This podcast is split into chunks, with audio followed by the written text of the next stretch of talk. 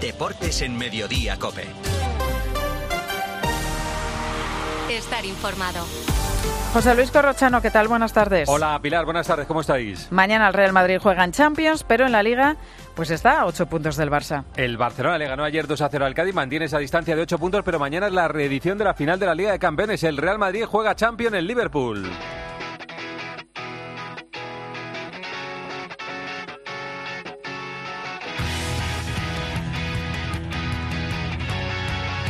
Y por ahí vamos a empezar. Ya está el equipo de enviados especiales de la cadena COPE en Liverpool. Miguel Ángel Díaz, el Real Madrid ha llegado y ha llegado con bajas importantes. Sí, el Madrid ya está en Liverpool sin Cross y sin Chouameni que finalmente no han entrado en la convocatoria. El club dice que el alemán sufre una gastroenteritis y el francés un proceso gripal. La buena noticia la protagoniza Benzema, recuperado de los golpes que sufrió contra el Elche y que mañana va a ser titular en Anfield. En cuanto al 11, si Ancelotti plantea un partido con cuatro centrocampistas, en el centro jugarían Camavinga, Ceballos y Modric. Se apuesta por tres delanteros, Valverde retrasaría su posición y Rodrigo Asensio completarían el tridente ofensivo. En la lista tampoco están Mendy y Mariano y sí hay cuatro canteranos, entre ellos el canterano Álvaro Rodríguez. A las 8, entrenamiento oficial en Anfield, a las 7 y cuarto, rueda de prensa de Carlo Ancelotti y de Luca Modric. El que acaba de hablar es Jürgen Klopp. Arancha Rodríguez, noticias del Liverpool. ¿Y qué ha dicho Jürgen Klopp? El Liverpool llega al partido contra el Real Madrid en el mejor momento de los últimos meses, justo después de haber sumado dos victorias en la Premier ante Everton y Newcastle y sobre todo después de haber recuperado a jugadores importantes como Van Dijk, Firmino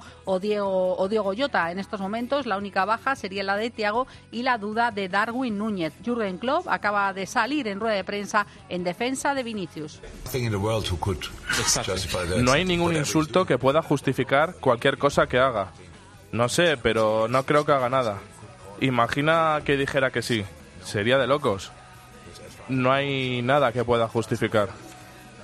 Lo que sé es que es un jugador de clase mundial, al que no deberíamos dejarle solo, ni la posibilidad de tener un uno contra uno. Estoy seguro de que a su corta edad es una leyenda del Real Madrid. Vinicius protagonista en la Champions y protagonista en la Liga. Otra vez insultos en Pamplona.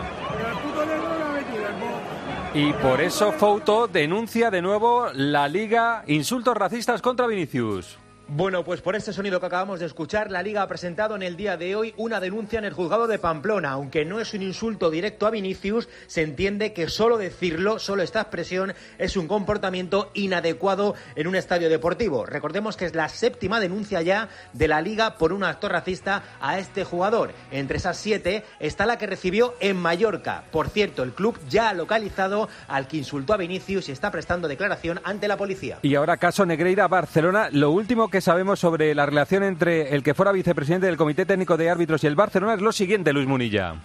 Bueno, pues el diario El Mundo revela hoy las comunicaciones internas del Fútbol Club Barcelona tras estallar el caso Negreira. A principios de 2021, Hacienda requirió al Barça todos los pagos que le había hecho al ex número 2 de los árbitros. Entonces el club constató que había estado pagando a Enríquez Negreira sin contrato y desde hacía dos décadas. Y no tiene desperdicio, corrochano la frase del jefe de administración del club, Ángel Rocamora, a los abogados. Contrato no hay, no sé si preferir decírselo a Hacienda o que nos hagamos los locos. Y esto es noticia, lo que ha pasado esta mañana, Víctor Fernández Sevilla porque el Sevilla es el primer equipo español que se pronuncia sobre el caso Negreira-Barcelona. Correcto, es noticia porque es el primer club, como dice eh, Corro, que muestra públicamente su indignación por el caso Negreira. Hoy ha emitido un comunicado en el que deja clara su preocupación e indignación por los datos que se están conociendo. Asegura el Sevilla que es necesario aclarar un asunto de tanta gravedad que siembra dudas sobre la integridad de la competición.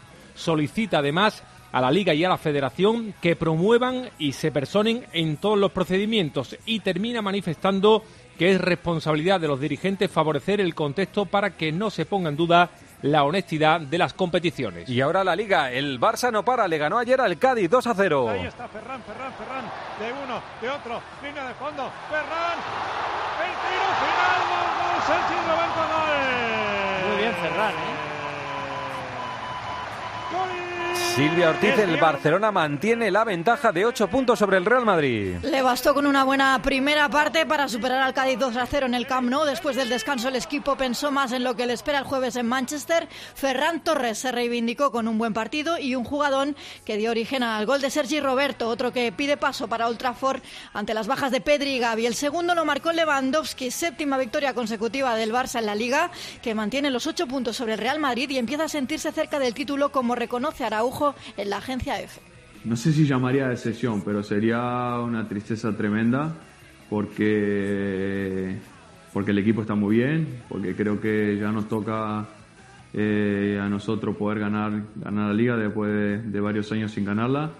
Eh, con el equipo que tenemos eh, creo que, que, debemos ganarla, entonces espero que, que, que sí podamos ganarla o que porque si no, obviamente que sería una tristeza y, para nosotros y también para nuestra gente. Un sonido más de este partido, Sergio González, el entrenador del Cádiz, hablando sobre la jugada que pudo ser el 2 a 1, una falta que pitó el árbitro de Fali sobre el portero Ter Stegen. Hemos tenido situaciones para menos meter el huye en el cuerpo al, Barça, hemos tenido esos dos palos, la acción del gol de Roger que bueno que quizás bueno ha sido demasiado bueno, vamos a dejarlo ahí. Yo estoy contigo en el que, bueno, he visto las imágenes al final, este Stegen, en el que salta, por, bueno, choca con Fali, hacías un choque en un salto donde el portero ya eso de la área pequeña, el portero no se puede tocar, eso no existe.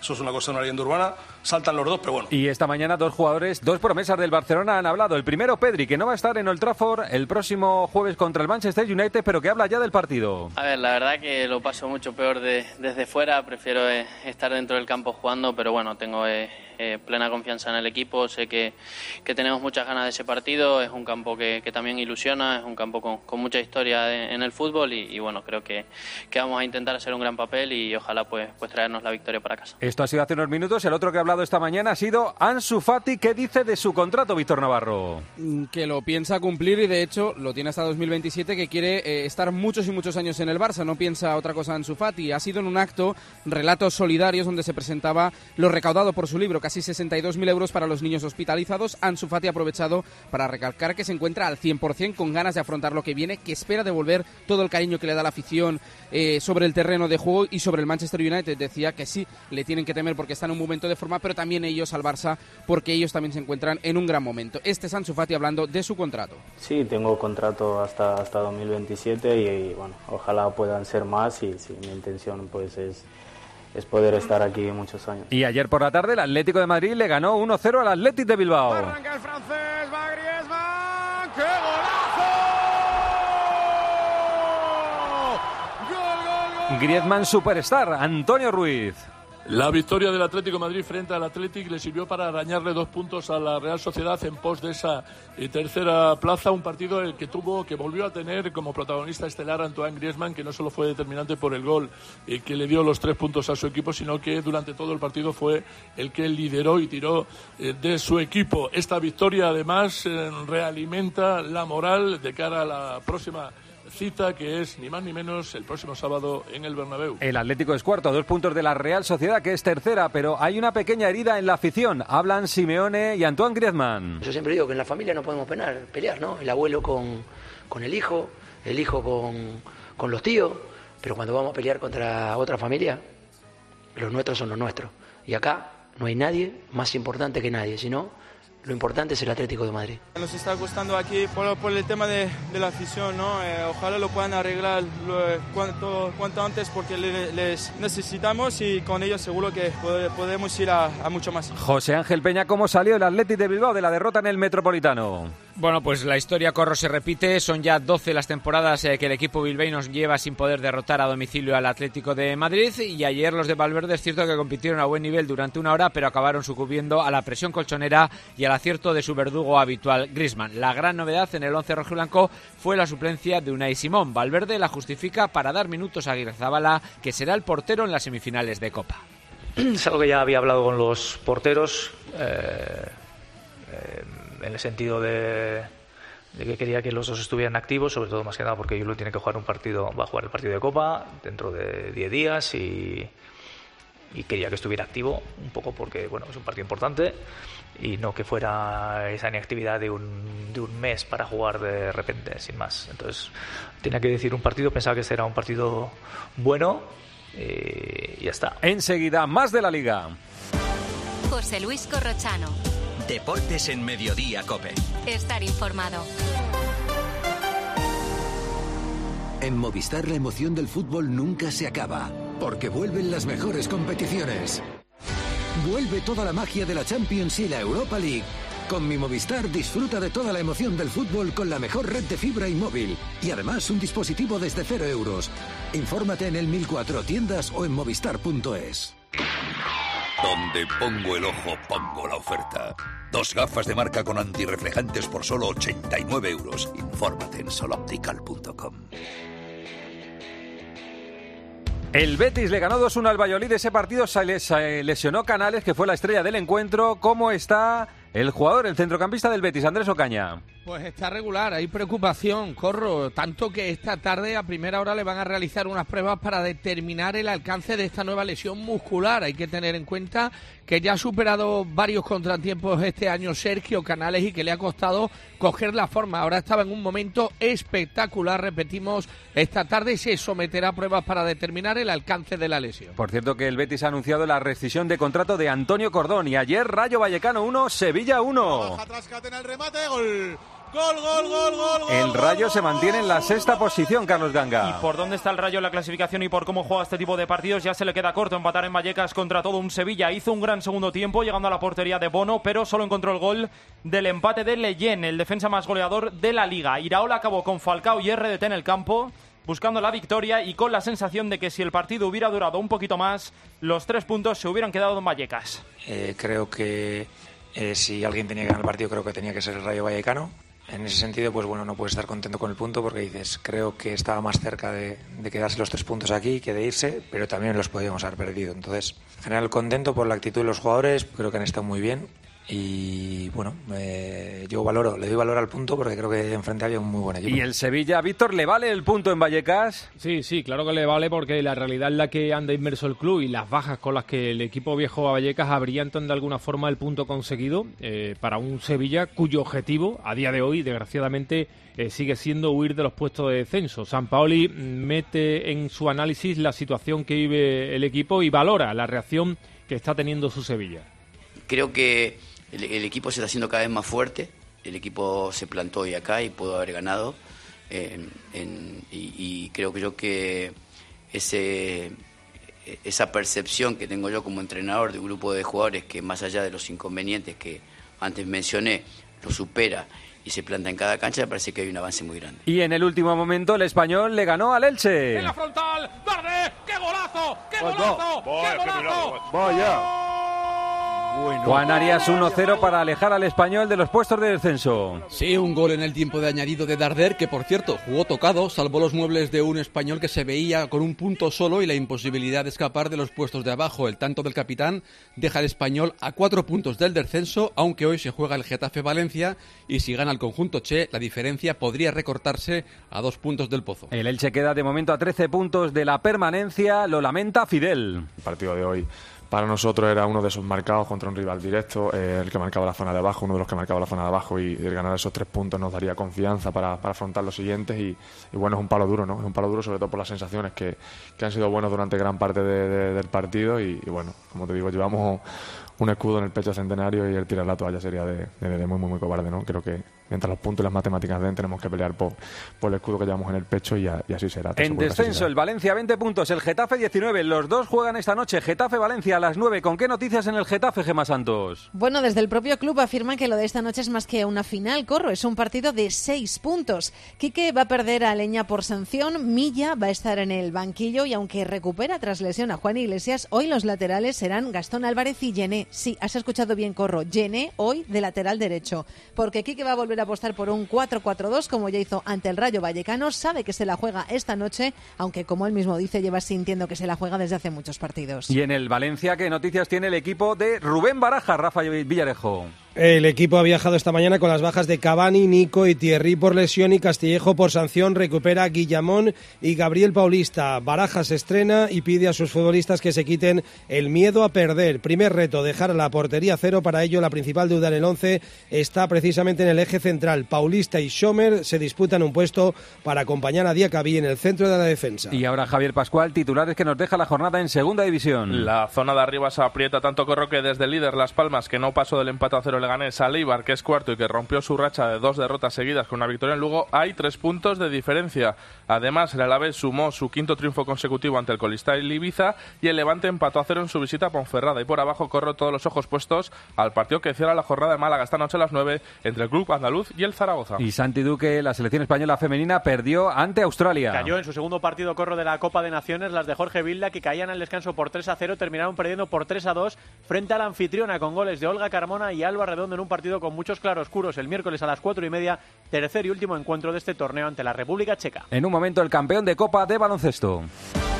José Luis Corrochano. Deportes en Mediodía, Cope. Estar informado. Al habla Resines. Te voy a resumir esto rápidamente. Más móvil te da atentos, fibra y dos líneas móviles con 30 gigas a compartir. Y todo esto por 39,90 euros al mes durante un año. ¿Lo quieres más corto? Vente y ahorra. Llama gratis al 1498. Más móvil, ahorra. Sin más. ¿Y tú que tienes una segunda residencia, qué necesitas para tu seguridad? Necesito que esté protegida porque está mucho tiempo vacía. Me inquieta que pase algo y no enterarme. Pues en Securitas Direct tienen una alarma para ti. Si detectan a un intruso intentando entrar en tu casa, activan un humo denso para expulsarlo mientras la policía está en camino. Y es que tú sabes lo que necesitas y ellos saben cómo protegerte. Llama ahora al 900-666-777 o entra en securitasdirect.es y descubre la mejor alarma para ti. Así ha llegado Unicaja esta madrugada a Málaga.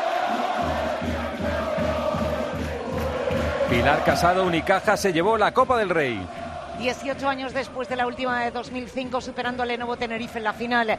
40 minutos de intercambio de golpes, de entregas sin cuartel, con actores de excepción, también de reparto, con Pizarra, rebote, defensa y fuerza. Kalinowski y Tyson Carter, a la postre MVP de la final, empezaron a teñir de verde. Barreiro y Josetkowski firmaban acciones vitales hasta el triunfo final de un Unicaja que ha cuajado una espectacular Copa de la mano de Ivonne Navarro. El técnico vitoriano ha devuelto a los malagueños a la élite un año después de firmar su contrato. Estos son los elogios y cariños a los suyos. Ah, muy, muy contento por los chicos, se lo merecían. Ahora nos va a venir bien estar unos días sin vernos para luego volver con más fuerza, pero se lo merecen de verdad. Estoy muy orgulloso de ellos, los quiero mucho. Acabamos de conocer que las pruebas realizadas a Sergio Yul le han diagnosticado una lesión en el ligamento lateral interno de la rodilla izquierda. Vamos con el número uno del mundo en golf, que es John Ran Ángel García. Ya era el mejor golfista del mundo de los últimos meses, pero ahora el ranking también lo dice. El número uno del mundo del golf se llama John Ram, nació en Barrica, ha disputado cinco torneos este año, en todos ha sido top 7, tres victorias, algo que no se veía desde hace 50 años tan pronto, a mediados de febrero. Está jugando a las mil maravillas, ha ganado 9 millones de dólares y, ojo, es el gran favorito para ganar el Masters de Augusta. Así habla el número uno del mundo. Un día estresante, ¿no? Un, gran día en el que juego muy bien a golf. Muy orgulloso de cómo he conseguido darle la vuelta a una situación mala, ser campeón esta semana en un torneo como este, con esta historia y la historia de, de Tiger ¿no? como, como golfista es increíble. Así que una más para España y espero que vengan muchas más. Otro grande, Carlos Alcaraz gana su primer título del año, Daniel Asenjo. Tres meses y medio después y varias lesiones de por medio, primer torneo de la temporada, primer título para Alcaraz. Anoche en Buenos Aires le costó entrar en el partido ante el británico Norrie, pero en un abrir y cerrar de ojos, Carlitos encarriló la final con seis juegos consecutivos. Al final, 6-3-7-5 y sin tiempo para celebraciones. Alcaraz ya está en Río de Janeiro, donde mañana debuta contra el brasileño Mateus Alves. Este es Mar Market de esta mañana aquí en la radio, en Herrera en Cope. Sea, ¿por qué no humanizar un deportista? O sea, no todo es idílico, no todo es eh, superhéroe, o sea, no todo es eh, vic- eh, victorias. Y, y sí, eh, hay un momento en la temporada, abril, que lo comentó con los míos. O sea, tú ya cuando comentas algo es que está, es bastante serio y lo comento, digo, "Uf, eh, no sé si seguir.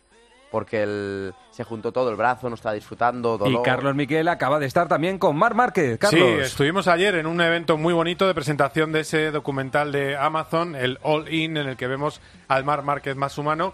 y le pararon la Gran Vía. No podían circular coches por la Gran Vía, se exhibió con su moto y había que preguntarle también por esta temporada, por la temporada de MotoGP 2023. Vienen unos test en Malasia donde no fueron demasiado bien las cosas, pero no quiere criticar a su moto, quiere cerrar filas ahora mismo con Honda.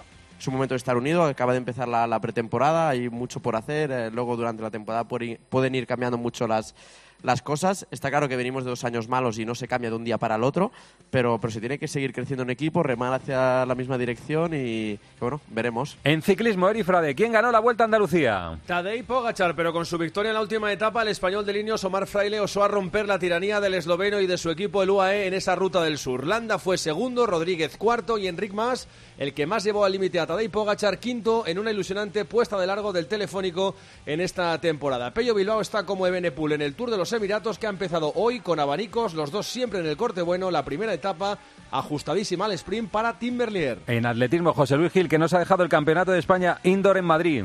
Pues muy buen nivel y nombres propios. Jordan Díaz, 17.59 en el triple masculino, nos va a dar muchas alegrías. Jopis ganó los 60 vallas, superando a Sier Martínez. Usillo también, récord nacional en los 400. Exhibición de Mechana en el 2000. La final del 800 con Saúl Ordóñez ganando sobre la misma raya. Muchos nombres propios, muy buen nivel. Próxima parada, Wall Indoor Tour en Madrid, antes del Europeo de Estambul. Vamos al Parra Center porque un Tatum de récord en un All-Star que no ha sido el mejor de toda su historia. Rubén Parra, buenas tardes. Buenas tardes, Corro. El equipo Se llevó la victoria por 184 a 175 en la primera derrota del equipo de LeBron desde que se instauró esta nueva modalidad de los capitanes.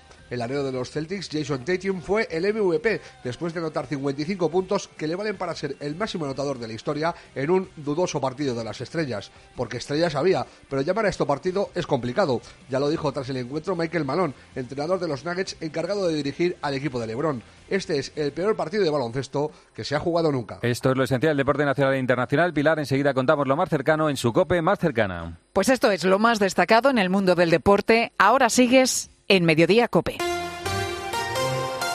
Pilar García Muñiz. Mediodía Cope. 15 años de escapadas de fin de semana. 15 años acercándote al trabajo cada día. 15 años del mejor compromiso de puntualidad. 15 años ofreciéndote los mejores servicios. 15 años viajando contigo. Se cumplen 15 años del trayecto AVE Madrid-Barcelona y para celebrarlo lanzamos 150.000 billetes a 15 euros. Consulta condiciones en renfe.com. Nadie te da más. Renfe, tu tren.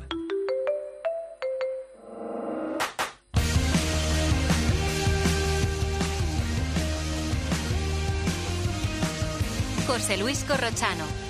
Deportes en Mediodía Cope. Estar informado.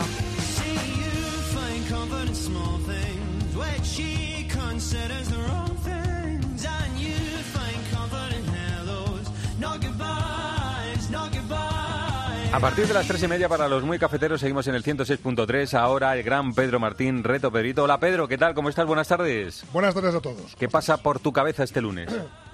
Pues mira, voy a unir dos cosas para el reto de esta semana. Una, recordar que Simeone ha igualado el récord de Muñoz de partidos seguidos en Primera División, o sea, partidos con el mismo equipo en Primera División, que además lo va a batir ya esta semana, y él y el- en la visita del Madrid a Liverpool, donde está Klopp y el Madrid visita el equipo por antonomasia que más aguanta a los entrenadores en la historia del fútbol mundial. Porque recuerdo que el Liverpool en 140 años de existencia ha tenido muy pocos entrenadores. Entonces, lo que tienen que buscar esta semana es un entrenador que ha estado mucho tiempo en el mismo equipo. Un entrenador que ha estado mucho tiempo en el mismo equipo, mismo digo yo. Arsen Wenger. Por ejemplo, Ferguson. estuvo 22 años en el, en el Arsenal, ¿no? A Ferguson, ¿cuántos fueron? 27 por ahí, ¿no? Muchos también, sí. Muchos años también. Bueno, Pero no no, son. no son ninguno de esos Y dos. si no lo cambio, si no lo cambio. Y, y la pista es que, aparte de estar mucho tiempo, estuvo varias veces en ese mismo equipo porque no fue todo del tirón. O sea, tú le cuentas por varias etapas mucho Claro. tiempo, ¿no? O sea, es ha estado no es- muchos no- años, pero en diferentes etapas. No es Simeone, podría ser Luis Aragonés, por ejemplo, que estuvo mucho tiempo en varias etapas en el Atlético de Madrid. Muy bien. Molovni, ¿no? Molovni también. No, no digas más, Carlos, que al final le pisamos la... Que la cambia ya. Muy bien. Eh, has dado la pista, ¿no? Es varias etapas, ¿no? Es la pista. Sí, Vale, que no, no solamente ha estado en mu- mucho tiempo, sino que ha estado en varias etapas en ese club. Muy bien, Pedro. Mañana hablamos. Un abrazo, ¿eh? Venga, hasta mañana. Bueno, producto del tiempo de juego, la conversación sobre lo que viene. Mañana hay un Liverpool-Real Madrid. ¿Hay mucho canguelo en el tertulión con, con la eliminatoria? Peligrosísimo el Liverpool tocado. Para mí- Peligrosísimo. Para mí Más mucha que intriga. Quiero decir, viene una semana, eh, por no decir dos semanas, eh, Liverpool y Atlético de Madrid, por centrarnos en esta antes de lo del Barça de Copa, que si me dices que el Madrid gana los dos, empata los dos, pierde los dos, gana uno y pierde, me creo cualquier combinación que me hagas. O sea, Pero bueno, el Madrid es un poco así siempre, ¿eh? Sí, eh, es Bueno, verdad. vamos a ver. El Madrid viene a ser campeón del mundo. Se- está segundo en la Liga. Semifinalista en la Copa. Y el Liverpool, que, que ha recuperado en estas eh, dos últimas jornadas, yo creo que ahora mismo está peor que el Madrid. ¿Qué, ¿Qué puede pasar? Pueden pasar muchas cosas, pero que la eliminatoria, que no se nos olvida a nadie, que termina en el Bernabéu. Eh, Que no se nos olvida a nadie. Yo de, Que todas- termina de en el todos los Bernabéu. últimos Sí. años es la vez que veo al Madrid más por encima del Liverpool. Ese es el peligro. Por ese es el peligro. Sí, No, sí, claro, el- el- el Liverpool- No, el Liverpool no, herido no digo este que no, no digo que no, pero yo Lo- lo que le sí, sí. lo que menos importancia tiene para el Madrid es lo, de la- lo del Atleti, porque esto de la Liga es una coña. El Madrid tiene que hacer los huevos en la única cesta que le vale la pena. O sea que os, da dejáis ganar, ¿no? El No, sábado, no, no, pero bueno, a jugar, bien, pues esto está bien. y Si puedes ganar y si no lo ganas. A, a mí Libre. esa versión ahora de que la Liga no vale para nada me parece No, increíble, hombre, pero bueno. eh, pero- pero no, no es que no valga para nada, es que, Sí. eh, eh, No, es lo que hay, querido. No, no, no es lo que hay. El Madrid precisamente en el ADN tiene algo Claro, que es que siempre lucha, siempre Sin lucha el- duda. Eh, Sí. Oye, y lo va, y lo va a seguir Enseguida estamos en Liverpool. Antes la pregunta en arroba deportes cope, la encuesta del día. Pregunta lo siguiente, Daniel Asenjo. Hoy preguntamos, Corro, por el Barça y si tiene media liga, la liga entera o si todavía queda mucho campeonato por delante. Estamos por encima de 1.600 votos y de momento el 38% dice que el Barça tiene media liga, un 36% dice que queda mucho. O sea, ¿es churro, media manga o manga entera? ¿Qué tiene el Barcelona? Bueno, para cada uno una cosa. Vamos al 106.3. ¿Sabes por qué ha triunfado el Tranquiler? Porque te seleccionan a los mejores inquilinos y te resuelven todos los problemas de impago, retrasos en el cobro, quejas de vecinos, destrozos, llamadas intempestivas y además te ofrecen sin coste el certificado energético si no lo tienes. Y lo más importante, la agencia negociadora del alquiler te paga la renta directamente aunque no lo haga el inquilino. Por eso, si no te quieres preocupar y solo quieres cobrar, a la agencia negociadora del alquiler debes llamar 900 20 20 11 900 20 20 11.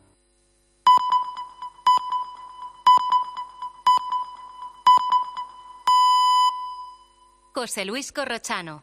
Deportes en Mediodía, Cope. Estar informado.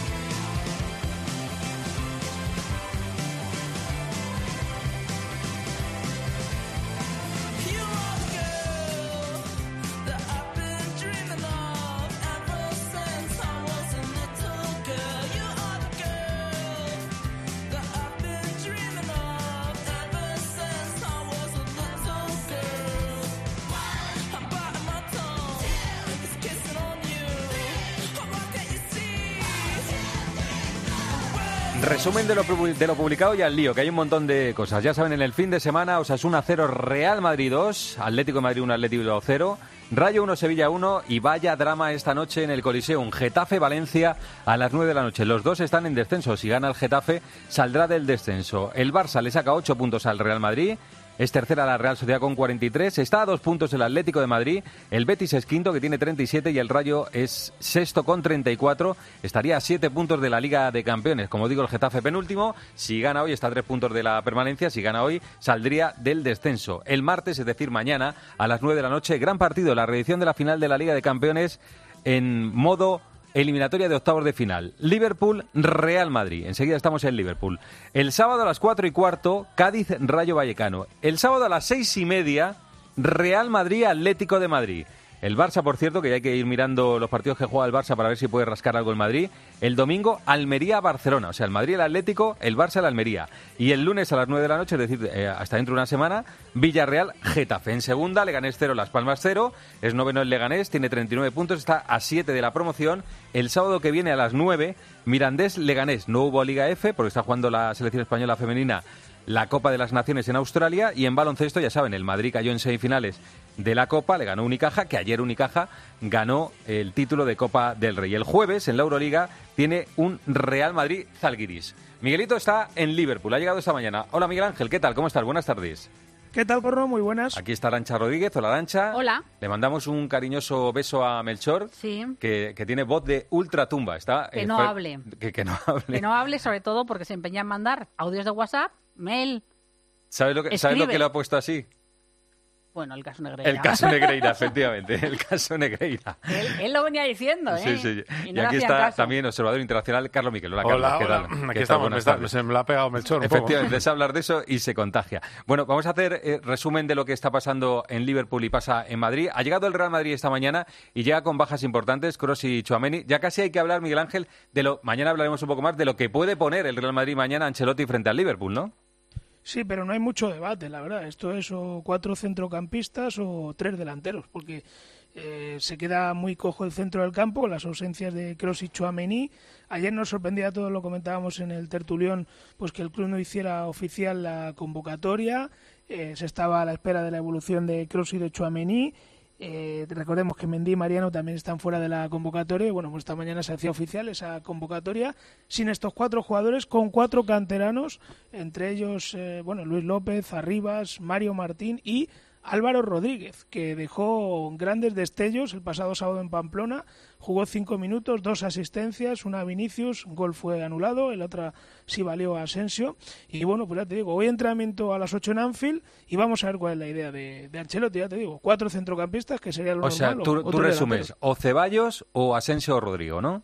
Eso es. Mira, yo, que resumes. yo, yo me equivoqué en Arabia porque pensé que iba a meter tres delanteros el día del Barça y al final metió a Camavinga y puso a Valverde en el tridente ofensivo a la derecha.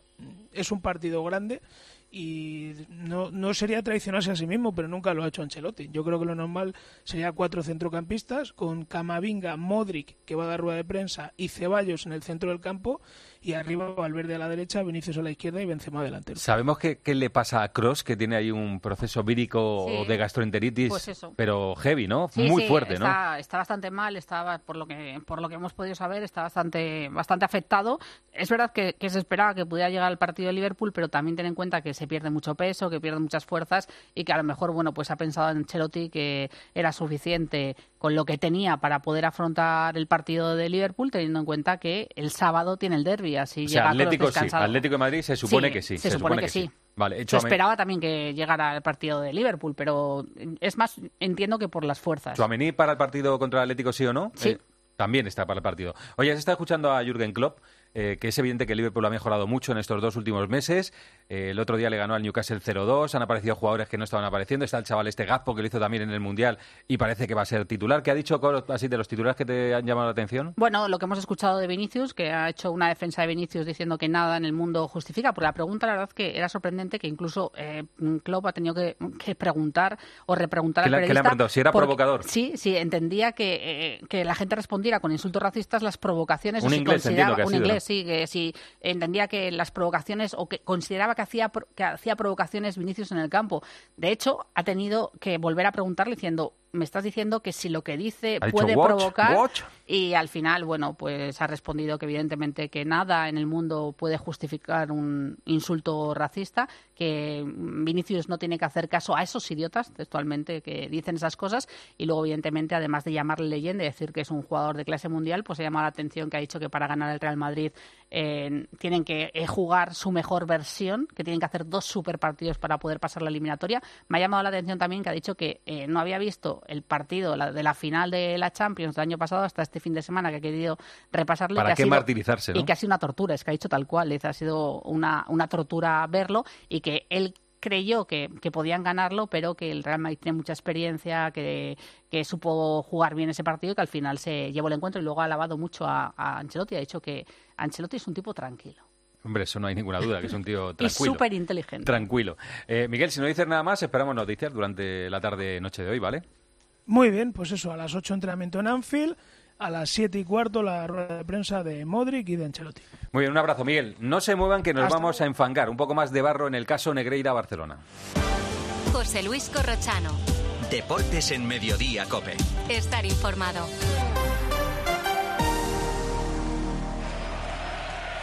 Márcate un tanto y ven donde mejor conocen tu SEAT. En SEAT Sealco encontrarás tu vehículo nuevo, de ocasión, renting y además un experto servicio oficial postventa con grandes ofertas. Sealco.seat, en Avenida San Martín de Valdeiglesias 13, Alcorcón. Tenemos tu coche. El 4 de marzo no te pierdas al Orfeón Donostiarra en el Auditorio Nacional. Disfruta de un concierto único con obras de Beethoven y Mendelssohn. Venta de entradas en fundacionexcelentia.org. Recuerda el 4 de marzo el Orfeón Donostiarra en el Auditorio Nacional. Música de calidad con Excelentia. 40 años dedicados al cuidado de la persona mayor. Residencias y centros de día dentro de Madrid. Las garantías de seguridad más avanzadas y el cumplimiento más estricto de los protocolos sanitarios. Si nos necesitas, estamos preparados. Los Nogales. Nuestra experiencia, tu tranquilidad. 91 331 3101 o en losnogales.es. Esto es Metro de Madrid donde tu vida es única.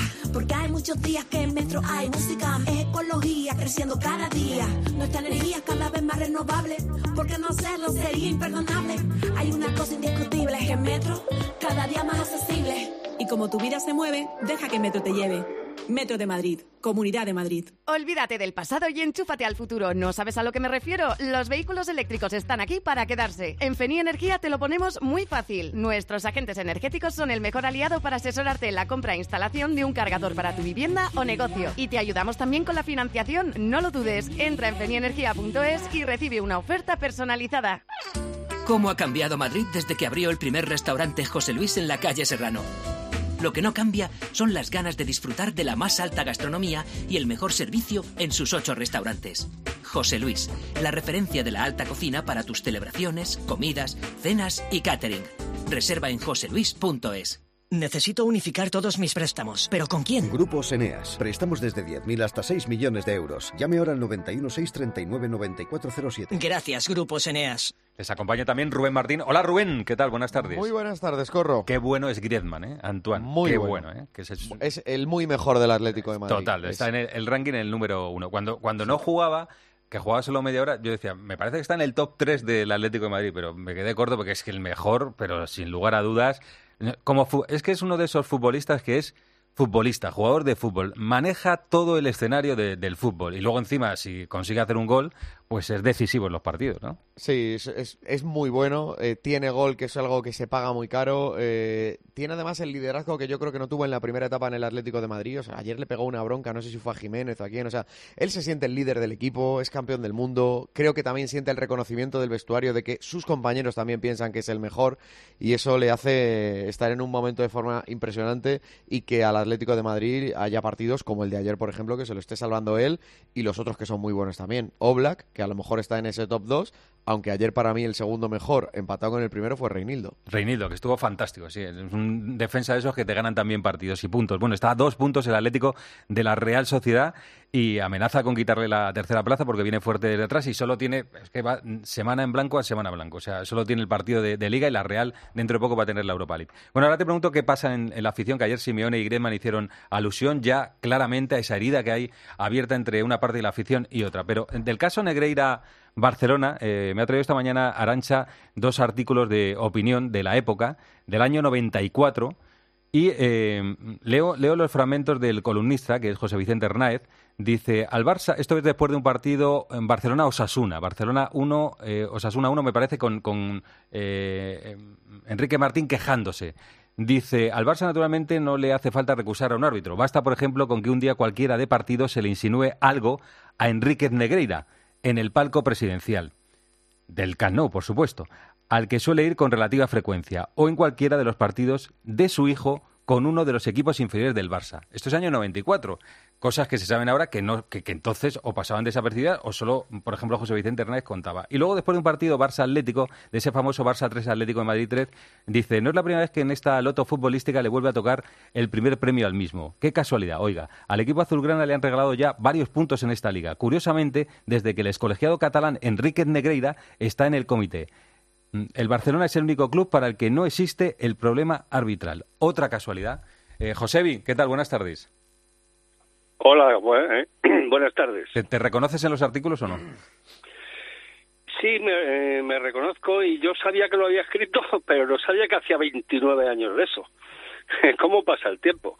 Lo cual quiere decir que el problema de Enrique no viene de ahora, sino Hombre, de claro, hace porque 29 años. es que tú lo reflejaste en el año 94, que ahora todo el mundo se escandaliza con, con esta relación que hay, evidente que hay que escandalizarse, la relación que hay entre Negreira y el Barcelona, pero tú ya dejabas caer algunas cosas como que era muy influyente en las decisiones arbitrales y que se le veía constantemente en el palco del Barcelona siendo miembro del Comité Técnico de Árbitros. Era muy influyente y además te digo una cosa, eso lo sabía yo por, por noticias o por comentarios que me llegaban. Luego, si lo sabía yo, lo tenía que saber mucha gente también dentro del colectivo arbitral y de la Federación Española de Fútbol, porque entonces la Liga de Fútbol Profesional no existía. Eh, Pero a ti te llegaban en esa época eh, cosas que no se podían contar porque eran indemostrables de, oye, Negreira este... el- el- Hombre, porque, porque no había pruebas. Pero Efectivamente, por eso lo- digo lo- que tú lo dejabas caer, esa relación entre el Barça y Negreira en los artículos, pero no ibas más allá. Digo que si conocías que había algo más. Hombre, a mí me lo contaban las cosas, pero si no tienes pruebas, te, te, te expones a que a que te metan en un en un en un conflicto bastante gordo, ¿no? Es decir, yo contaba las cosas tal como me las contaban a mí, porque se producían esas cosas, pero claro, al no haber pruebas, pues simplemente te tenías que denunciarlas un poco por encima. Y eso es lo que había. Y te digo, si entonces, si hace 29 años yo sabía esas cosas porque me llegaban a través de otra gente, lo tenían que saber también en el Comité de Árbitros y en la Federación Española de Fútbol. Me- Es decir, Eh, entiendo, Josevi, que los rivales, en este caso pongamos el Real Madrid, ya sabía que Negreira alguna influencia tenía en el, en el arbitraje, ¿no? Por eso te lo contaban, me imagino, ¿no? Por supuesto, porque yo ese primer artículo lo digo por una denuncia de Enrique Martín, entrenador de Osasuna, y él lo sabía. Dice, hombre, qué casualidad que me pongan aquí ahora a pajar Spaz cuando hace un año que no le arbitra al Barça y no le arbitra porque en un partido le expulsó a tres jugadores. Y desde entonces, y eso que no existían las, las, las recusaciones, pues estuvo un año sin pitar al Barcelona porque lo había expulsado a tres jugadores. Así que eso lo sabía mucha gente del fútbol. Josevi, con el conocimiento que tienes ahora de la relación contractual sin contrato entre Negreira y, y el Barcelona, ¿qué composición del lugar te haces? ¿Qué, qué- con lo que sabías entonces y lo que sabes ahora, ¿qué, qué reflexión haces? Pues lo mismo de hace 29 años, que entre ellos siempre ha habido una relación extraordinaria. No digo más, no digo más porque no tengo pruebas de más, Sí. pero bueno, las pruebas están saliendo. Y, y lo triste del caso es que digan, no, es que ha prescrito. Oiga, bueno, si me parece muy bien que haya prescrito, porque yo estoy convencido de que no va a pasar nada. Lo extraño es que En lo deportivo, quiera- Josevi, en lo deportivo. Claro, es que nadie quiere ahondar en lo que ha pasado, que eso es lo grave, lo que ha pasado. Que no va a haber san- sanciones, eso lo sabemos todos. Pero convendría saber qué es lo que ha pasado. Ya. Eh, en el año 94 presidía el Madrid eh, Mendoza. Mendoza. Mendoza era el, el presidente, o sea que, que Mendoza tri- estaría que trina. Bueno, hay algún artículo de, de marca de la época en el que Mendoza denuncia a Enrique Negreira, ¿no? Sí, sí, yo he leído también algo, o lo he recordado, eh, algo, algo de Mendoza también hablando del, hablando del asunto. Yo creo que lo sabía todo el mundo, lo que pasa que no había pruebas, claro. Entonces, porque aparte de una cosa, en aquel entonces la Federación Española y el Comité de Árbitros, ¿quién mandaba ahí? Mandaba el Barcelona, porque estaba allí metido Joan Gaspar. Y Joan Gaspar ayudó a Ángel Villar a ganar unas elecciones. Luego, pues, pues, por muchas denuncias que hicieran, todas topaban en la Federación Española de Fútbol y en el Comité de Árbitros. Recordamos que la, claro. la- la relación entre Negreira y el Barça comienza con Gaspar como presidente. O sea, lo- lo- los primeros informes a sobreprecio son con Joan Gaspar como presidente del Barça. Eh, que, que gracias, me, me alegra mucho saludarte. ¿Estás bien, no? ¿Todo bien? Todo bien, muchas gracias. Bueno, un abrazo, ¿eh? Gracias, Josevi. Otro hasta luego, hasta luego. Josevi Hernández, periodista reconocido de la, de la época, que ya lo denunciaba en el 94. Eh, Rubén Arancha, que, eh, Carlos, ¿queréis decir algo a esto? que A mí me gustaría decir una cosa, está muy bien lo que cuenta porque eh, siempre los que los escépticos te dicen, pero ¿qué, qué hacían? Daban sobres si no hace falta. Si te va el pan porque son profesionales eh, y cuando pasa algo en un partido contra el Barça te bajan o te mandan a la nevera y no ingresas lo que tenías que ingresar, pues actúas de una manera o de otra. Eh, yo creo que es muy, sa- muy fácil de entender.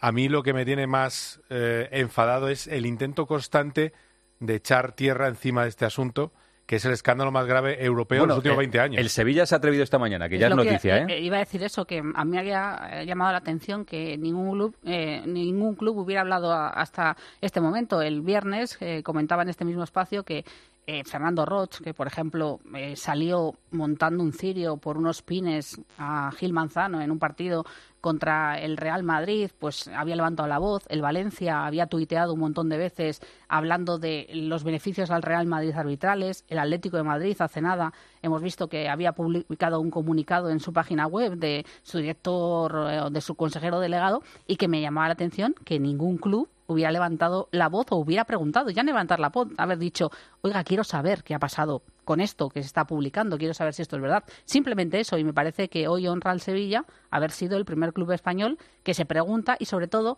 a mí hay un párrafo del comunicado que me gusta, que es que dice que los aficionados tienen derecho saber qué ha pasado. Ya no solo el club y las instituciones, sino el aficionado que paga el fútbol en las plataformas televisivas, el aficionado que va al fútbol para saber si va a un deporte que sea limpio o no, que por lo menos se sepa. Luego, una vez que tengamos todos los datos, pues juzgaremos y veremos si ha habido manipulación o no ha habido manipulación, pero que por lo menos estemos enterados de todo lo que ha pasado en estos años, que desde luego, por todo lo que estamos sabiendo, pues no pinta muy bonito. Rubén. Yo que vengo del ciclismo y he visto bastantes trampas a lo largo de la historia de ese deporte, eh, me ha recordado al ciclismo en varias cosas. Por ejemplo, esta omertá de que nadie hable del que hace trampas, me, chocó mucho, la verdad. Incluso el segundo, me sorprende porque tiene razón y estoy muy de acuerdo con Arancha en que nadie dice nada, pero el principal perjudicado es el segundo. En esas ligas, sea el Atleti o sea el Madrid, ninguno de los dos ha dicho nada. Eh, y luego creo que es hay que llegar hasta el fondo para limpiar el deporte, para que la gente no entienda que esto es un deporte podrido en el que no hay que confiar, porque si pierdes la credibilidad en la competición, yo que lo he vivido en el ciclismo, pierdes el interés por el deporte. Si crees que gana el que hace trampas, no vas a verlo. Esto mm. pasa, ¿eh? O sea, es, terrible, pero pasa. Y luego yo creo que eh, hay que empezar a plantearse eh, si, igual que pasó con el asunto Piqué, que hay normas que hay que empezar, aunque sea ilegal o lo que sea, hay que empezar a cambiarlas, pues a lo mejor no sé si existe una norma que impida que un vicepresidente, supongo que sí, pueda cobrar de un club. Yo creo que eso es, que, eso, es evidente, o sea, es una cosa claro, Entonces, pero ¿desde cuándo? Hombre, yo, creo, yo, creo, yo creo que cuando tú estás pagando al vicepresidente del Comité Técnico de Árbitros, ya sabes que lo, lo, estás haciendo mal. Es que es una cosa evidentísima. ¿Cómo va a pagar un equipo a alguien que está eh, eh, tratando de impartir justicia. O sea, es una cosa de locos. O sea, eh, eso, eso, eso en cualquier esfera de la vida se entiende que alguien no le puede, alguien que participa en una competición no le puede estar pagando para lo que sea a una persona que es miembro de un comité de árbitros. 100% de acuerdo. Pero esto ha pasado. Ha habido una comisión a Piqué por la Supercopa de España o un contrato por objetivos, que es verdad que se enreda y que no era ese el objetivo, pero que Rubiales ganaba más cuando el Madrid o el Barça les iba bien. O sea, que decir, estas cosas que van surgiendo hay que ir arreglando. Lo que digo es que hay que arreglar el descrédito del deporte y esto es un descrédito, hay que llegar hasta el final. Muy bien, de, lo de la afición de la Leti hablamos mañana, ¿eh? que no tengo tiempo, que tengo que ir a otra cosa. Rubén, un abrazo, ¿eh? Otro para ti. Hasta luego, venga, más cosas en Deportes Cope. José Luis Corrochano. Deportes en Mediodía Cope. Estar informado. Roca Rey, Morante, El Juli, Talavante, Emilio de Justo. Las máximas figuras repiten hasta tres tardes en la Feria de San Isidro en las ventas. Abónate ya y no te pierdas nada de una cita histórica. Compra tu abono en las-ventas.com. ¿Quieres invertir de manera inteligente con altas rentabilidades y riesgo controlado? Cibislen es la empresa líder en inversiones inmobiliarias. Invierte con garantías desde solo 250 euros. Miles de inversores ya confían en Cibislen para sacar la máxima rentabilidad a su dinero. Únete a la inversión inteligente visitando cibislen.com. Jordan pasó a la historia por sus mates y sus zapatillas. Ven a Gran Plaza 2 del 17 al 26 de febrero y visita la exposición de sus zapatillas más icónicas con más de 150 modelos. Revive la historia de uno de los mejores jugadores de todos los tiempos. Síguenos en redes sociales, sorteamos una 6 Jordan. Gran Plaza 2, Majadahonda, M50, salida 79 y 83. Cambiamos los fijos por los smartphones, la tele de tubo por las Smart TV, el diésel por el híbrido. ¿Y todavía tienes bañera en tu baño? Cambia tu vieja bañera por un plato de ducha antideslizante con Ducha Manía. Todo en un solo día. ¿Qué? ¿Te cambias? Con Duchamanía, en Paseo del Molino 6. Llama ahora 914 68 o duchamanía.es. One Man Show llega a Madrid totalmente renovado. Y atención, el espectáculo de Carlos Latre del que todo el mundo habla. Teatro Apolo a partir del 24 de febrero. Entradas.com y el corte inglés. No te lo pierdas.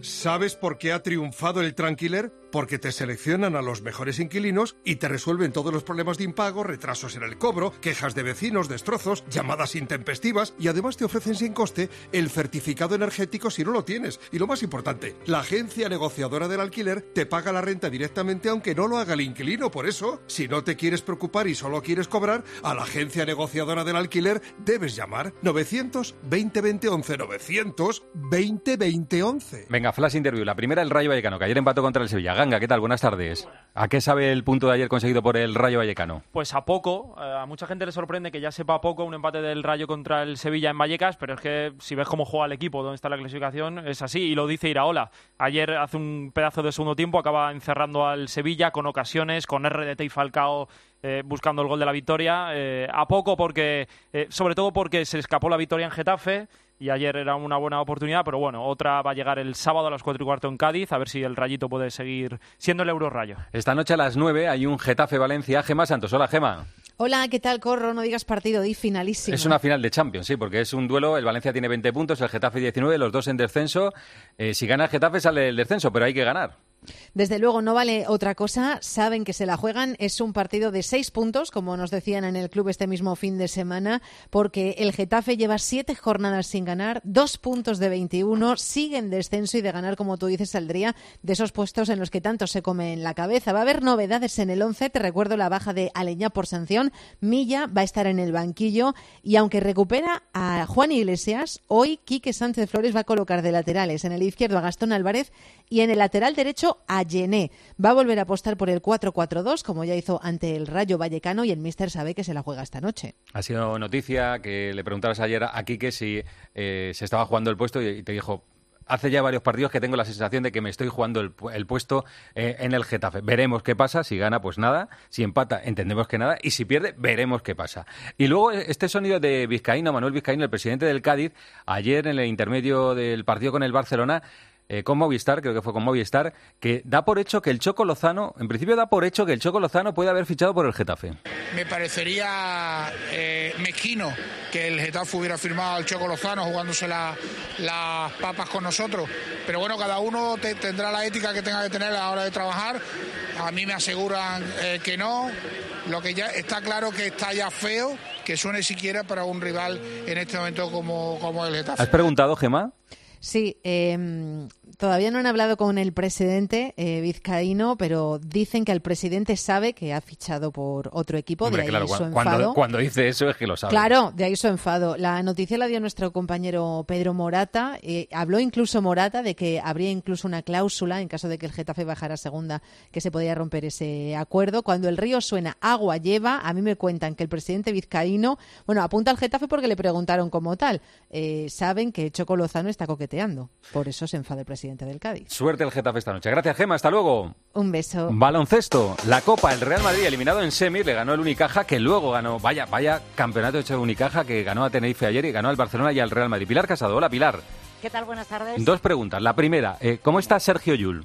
Eh, bueno, le han hecho las pruebas definitivas porque durante el fin de semana en Badalona no se las habían hecho. Hay una lesión en el ligamento de esa rodilla izquierda eh, vamos a ver cuánto está de baja. Yo calculo que podría ser un mes y pico aproximadamente. Pero bueno, las sensaciones que ya tenía el propio jugador era que no era eh, grave, es decir, que no había una rotura, que no había una lesión como pasó en el año 2017. Vale, y la no otra. es una ciencia exacta, pero eh, vamos, que no es grave, grave. Y la otra, el banquillo. Dice el Corriere de la Sera que el Madrid va a ir a por Escariolo la próxima temporada. Empiezan a sonar nombres de nuevo para el banquillo del Real Madrid. Y más que van a aparecer. Sergio Escariolo tiene dos contratos como técnico de la Virtus Bolonia y como seleccionador. Entrenar al Real Madrid significaría dejar la selección. Por supuesto, dejar la selección a las puertas de una Copa del Mundo y de buscar una clasificación para los Juegos. Eh, tiene contrato en Bolonia, eh, de hecho sé que está trabajando para la próxima temporada. Bueno, veremos a ver, son dos contratos, ¿eh? Difícil, sí, pero bueno, eh, es evidente que Chus Mateo ha salido tocado de esta edición de la Copa, pero le queda por delante la Liga y la Euroliga. En las dos va primero. Así que vamos a ver cómo se desarrollan los acontecimientos para el técnico del Real Madrid. Gracias, Pilar. Un beso. No se vayan todavía, que aún hay guas. Hoy tampoco podrás dormir. Los socios del Barça en el Camp Nou que hoy han ido a ver a su equipo. Esto han dicho. Si el Barça tiene que pagar... pues- Emilio Cortés, catedrático de Derecho Penal. Hola Emilio, ¿qué tal? Muy buenas. Juanma, compañía, buenas noches. ¿Puede haber consecuencias penales? Sí, posibilidades hay. Tendrían que darse una serie de pruebas absolutamente irrefutables. Está todo el mundo aquí en el partidazo. Y están dos exárbitros, dirigieron partidos de primera división en la Liga Española en los años en los que Negreira era vicepresidente del Comité Técnico de Árbitros. César Muñiz y Alfonso Pérez Burrul. Alfonso, ¿en alguna vez Negreira te sugirió algo sobre algún arbitraje? No, claro, ni Negreira ni nadie en mi vida. El partidazo de Cope. De lunes a viernes, de once y media de la noche a una y media de la madrugada con Juanma Castaño. Hoy tampoco podrás dormir. Dos cositas. La primera, una motera conoce la ciudad como la palma de su mano. La segunda, una mutuera siempre paga menos. Vente a la mutua con tu seguro de moto y te bajamos su precio sea cual sea. Llama al 91 555 5555. 91 555 5555. Por esta y muchas cosas más, vente a la mutua. Condiciones en mutua.es. ¿Qué sentimos cuando algo nos cautiva? Lo que sentirás conduciendo el nuevo Peugeot 408, con su sorprendente diseño y un interior con acabados exclusivos. Descubre el lenguaje de la atracción y disfruta de condiciones únicas en las puertas abiertas hasta el 28 de febrero. ¿Y tú que tienes adolescentes en casa? ¿Qué necesitas para tu seguridad? Nos vamos algún fin de semana fuera y ellos prefieren quedarse. Invitan amigos, entran, salen.